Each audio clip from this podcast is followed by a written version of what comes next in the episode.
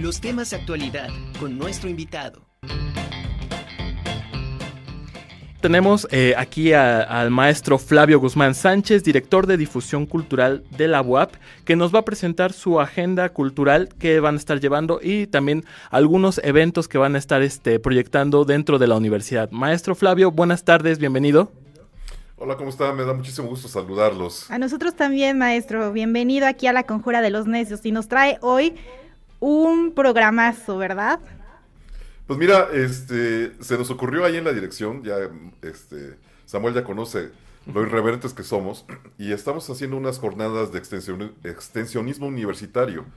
Eh, estas jornadas tienen que ver no solamente con cuestiones que, que, son actividades artísticas, sino que tienen que ver con actividades que van desarrollando un impacto social dentro de los propios estudiantes y una relación con la comunidad en la que están asentados. Es decir, eh, por ejemplo, la semana pasada, hace, hace dos semanas, estuvimos en veterinaria con algunas jornadas sobre sexualidad eh, responsable, sobre salud reproductiva. Se puso un módulo eh, de, detección de VIH, el mismo módulo tenía pruebas para detección de hepatitis. Y bueno, conforme eso, fuimos integrando algunas actividades que estamos desarrollando en otras facultades. Lo estamos haciendo en colaboración con alumnos de la Facultad de Psicología y con colectivos externos a la universidad que son los que nos apoyan con los reactivos para hacer las pruebas de detección. Vamos a tener una jornada, eh, eh, la, próxima que tenemos es en la Facultad de Ingeniería Química. Ahí vamos a tener unas jornadas igualmente sobre sexualidad y salud reproductiva. Y, eh, hay algunos talleres sobre el uso del condón, sobre las enfermedades de transmisión sexual. Va a haber también el módulo de, de pruebas de detección de VIH y hepatitis y este, pues va a haber talleres y conferencias relacionados con, estos temas. De tal manera que lo que buscamos es esa vinculación este, entre la universidad y este, el resto de la sociedad, no solamente en el hecho de que la universidad le lleve los servicios a la propia sociedad, sino otras cosas que la propia, eh, digamos, sociedad en lo general tenga que nos pueda apoyar para, poder, para poder desarrollarnos. De tal manera que este, está participando el colectivo Quimera, están participando también en estas actividades eh, algunos especialistas del ISTEP y del, de, ISTE. Y bueno, la idea es que, juntos vayamos abordando problemáticas eh, pues que, que, nos, que nos atañen a todo el mundo, ¿no? Ustedes saben muy bien que una de las funciones de la propia universidad es precisamente tener esa participación en las problemáticas este, eh, externas a nosotros y que podamos tener algunas opciones de solución. Eh, de la misma manera que, podemos participar con los servicios que nos ofrece la sociedad. ¿no? Más o menos es un poquito así la, la, la, actividad que tenemos, estamos eh, yendo de un, ahora sí que de un escenario, esto es como un circo de tres pistas, ¿no? De repente estamos en la parte de, las, de los talleres literarios, de repente estamos en la parte de las actividades artísticas, este, estamos trabajando la parte de la vinculación con las comunidades, estamos trabajando vinculación con los municipios, con los diferentes niveles de gobierno, eh, estamos este, difundiendo los, los, los, diferentes, las diferentes propuestas artísticas y culturales que tienen no solamente los artistas de la universidad, sino los artistas en lo general, que bueno, ya son egresados de la universidad, que vienen de otras universidades, que son gente que a lo mejor se formó a través de la propia práctica, pero que tienen cosas interesantes que mostrarnos. Entonces, ese es un poquito el panorama que estamos trabajando ahorita este, en la dirección de difusión cultural. Pues muchas felicidades por, eh, por estas iniciativas que tienen por parte de nuestra universidad. Creo que este, acercar este tipo de servicios para la comunidad universitaria es bastante grato. Este, platicábamos precisamente Sam y yo que en este mes precisamente del amor y la amistad creo que es un gran reflejo de mostrar nuestras parejas cuidando nuestra salud. y también. Sí, yo creo que hay que demostrarse. No, no, sí, Sam, Sam. También realmente esto que, que, incentivan la responsabilidad social a partir del cuidado de los alumnos también con las pruebas de detección de, de, VIH. O sea, yo creo que es bastante importante y que lo vayan llevando este, por toda la universidad, de facultad en facultad, es yo creo bastante meritorio. Y también quisiera preguntarles en este sentido, ¿cómo es que nació en este, esta iniciativa desde la cultura, desde las oficinas de arte? Mira, este. Si, si, hacemos un poquito de historia de cómo, de cómo se genera la, la, la extensión cultural o la extensión universitaria, son cosas parecidas, pero no es lo mismo. Este, la extensión universitaria, eh, acuérdense que nace ya digamos como de manera formal en 1910 con Justo Sierra cuando se declara este, a la Universidad Nacional de México. Ahí es cuando, cuando se declara una primera, digamos, eh, función este, sustantiva de la universidad, que es, que es la extensión de la, extensión cultural. Eh, en nuestra universidad, a partir de 1937, con este, cuando se vuelve, cuando pasa de, Colegio del Estado hacia, hacia universidad, también se da esa, esa situación de tener las tres funciones sustantivas, que de hecho, por ejemplo, la, la, parte artística y cultural ya se daba desde antes, porque había tertulias, había veladas literarias, había eventos donde se reunía la gente, porque se quería reunir por hacer algún evento cultural, algún, algún evento artístico, el que sabía poesía invitaba al que tocaba la guitarra y juntos armaban alguna tertulia. Entonces, eso ya se, da, se daba desde antes. Y este, ya en los acuerdos de Anuyes de 1998 es cuando ya se va conformando como actualmente lo conocemos.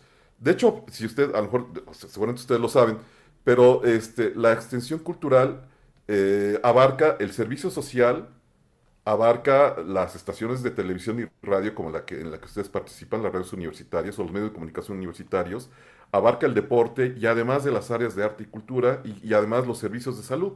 Entonces, la extensión universitario tiene que ver con esa parte del espíritu del, del propio estudiante que tendría que ir a la comunidad a dar algo de lo que él sabe, de lo que él aprendió. Es decir, eh, en la época este, del Colegio del Estado y cuando se va transformando a, universidad, este, ya había un bufete jurídico para eh, gente que no tenía a lo mejor con qué pagar un abogado, había una farmacia del pueblo, una botica del pueblo, y había cosas que la universidad le proporcionaba desde ese entonces a la propia sociedad este, elementos como para poder resarcir un poquito de las deficiencias que, no tenía, o, que, tenía más bien. Entonces, nosotros leyendo un poquito sobre esos temas, pues se nos ocurrió decir, bueno, ¿por qué no retomamos los elementos del extensionismo universitario de aquella época y le abonamos un poquito? La verdad es que nuestra capacidad de, digamos, de, abarcar es muy limitada. O sea, este, ustedes nos conocen, somos siete personas que tratamos de, de, de, o sea, de cubrir lo más que podemos, ¿no?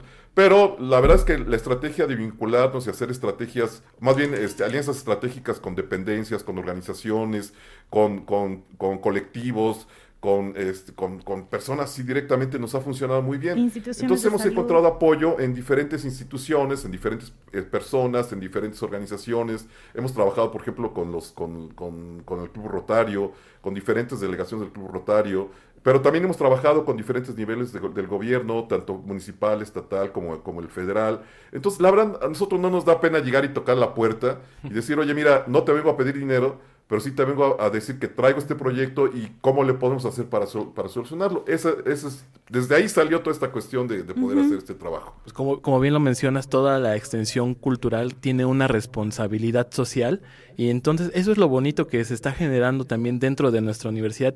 Lo mencionas, son un equipo pequeño, pero que se siente como 200 personas porque realmente están visitando todas las, este, las dependencias universitarias y se están vinculando realmente con otras áreas que, te digo, uno piensa desde el inicio que es solamente eh, el arte, pero no, nos damos cuenta que, como ya bien lo mencionas, que se vinculan con labores sociales, labores este, de salud, apoyo a la extensión universitaria y eso es bastante importante. Y ¿Te parece, Ciania, también que nosotros nos podamos dar una vuelta a estas jornadas de la educación sexual para también invitar al público a que se realicen las pruebas de detección de enfermedades sexuales? Yo creo que mañana es un gran día eh, a la Facultad de Ingeniería Química, que vayamos nosotros también a hacernos estas pruebas. Y en ese sentido, preguntarle, maestro, ¿cuál es el protocolo a seguir? Porque bueno, Sam es miedoso a las agujas, entonces sería bueno que nos comentara ¿Cómo, ¿Cómo van a ser estas pruebas?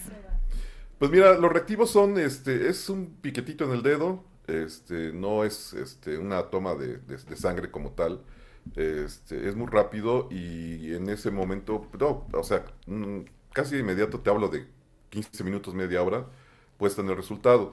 Son pruebas este, eh, rápidas, son pruebas con resultados inmediatos, eh, sí hemos detectado algunas cosas un poco complicadas, digo, ahí sí, con todo respeto, me reservaría el derecho de, hacer más detalles, pero sí hemos detectado algunos casos de VIH que ya este, pues le pedimos a los, a los directivos que los atiendan. Ahí, digamos, ya nosotros ya no tenemos injerencia porque, eh, digamos, ya el seguimiento lo tiene que hacer cada facultad o cada, cada persona, ¿no? Eh, igual también mantenemos con toda la discreción este, los, los, datos de las personas, los resultados, este, para no vulnerar ahí algunas, ya, ya saben que no falta Evitar un tema de discriminación. Claro, claro. Entonces, este, pero digamos, eh, Fíjate que, el colectivo Quimera es muy interesante porque, eh, eh, por ejemplo, cuando estuvieron en veterinaria, eh, ellos nos habían dicho, ¿sabes qué? Llevo 60, 80 pruebas para aplicarlas.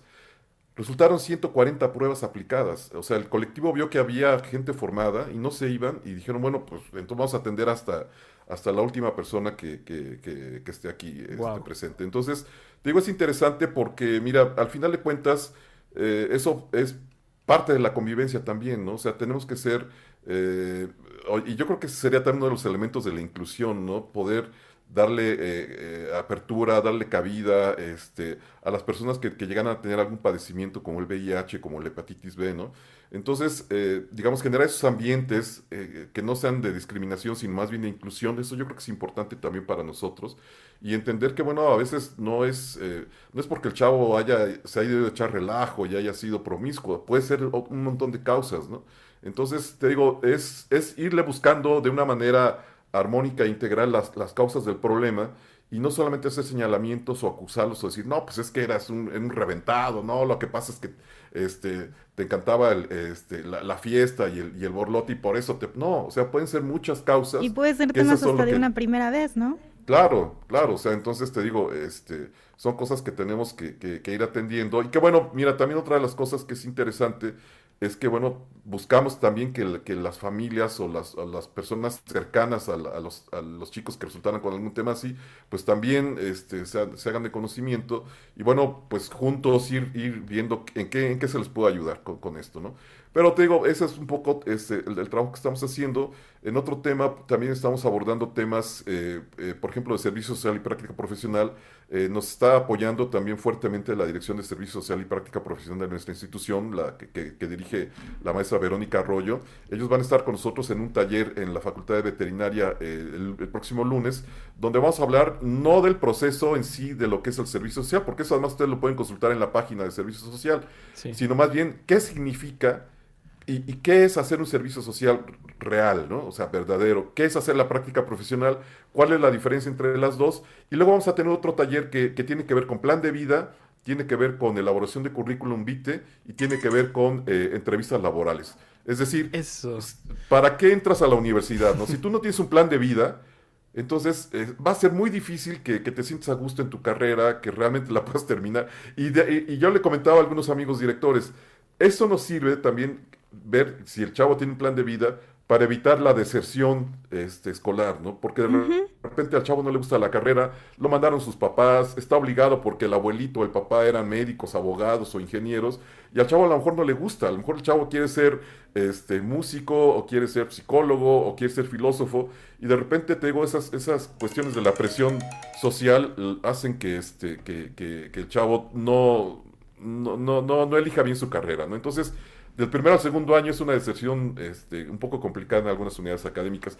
Y ya luego viene el taller de currículum vitae, ahí abordamos los diferentes tipos de currículum, este, desde el currículum que viene en la hojita, el videocurrículum, y luego vienen las entrevistas laborales, que puede ser la individual, que puede ser la colectiva, que puede ser la de panel, ¿no? Entonces, más o menos para que los chavos tengan idea de cómo es abordar esos temas. Pues muchísimas gracias, maestro, por esta información. Yo creo que vale la pena para invitarlo en otro momento y que nos vaya detallando más acerca de esta de estas propuestas de talleres que se tienen que yo creo que son súper súper importantes como para coachar a esto a, los universitarios, ¿no? Exacto, porque son cosas que a veces no nos enseñaron dentro de la carrera, pero ya cuando queremos enfrentarnos al mundo laboral, híjole, ahí cómo cómo lo armamos. Entonces, enhorabuena por todos estos proyectos, maestro Flavio. No, muchísimas gracias. Les agradezco a ustedes el espacio que nos brindan y la verdad, en, lo que podamos colaborar con ustedes, ya saben que eh, las puertas de la Dirección de Expresión Cultural están abiertas. De la misma forma, las puertas de la Conjura de los Necios son suyas para que nos venga a dar más información importante para nuestra comunidad universitaria.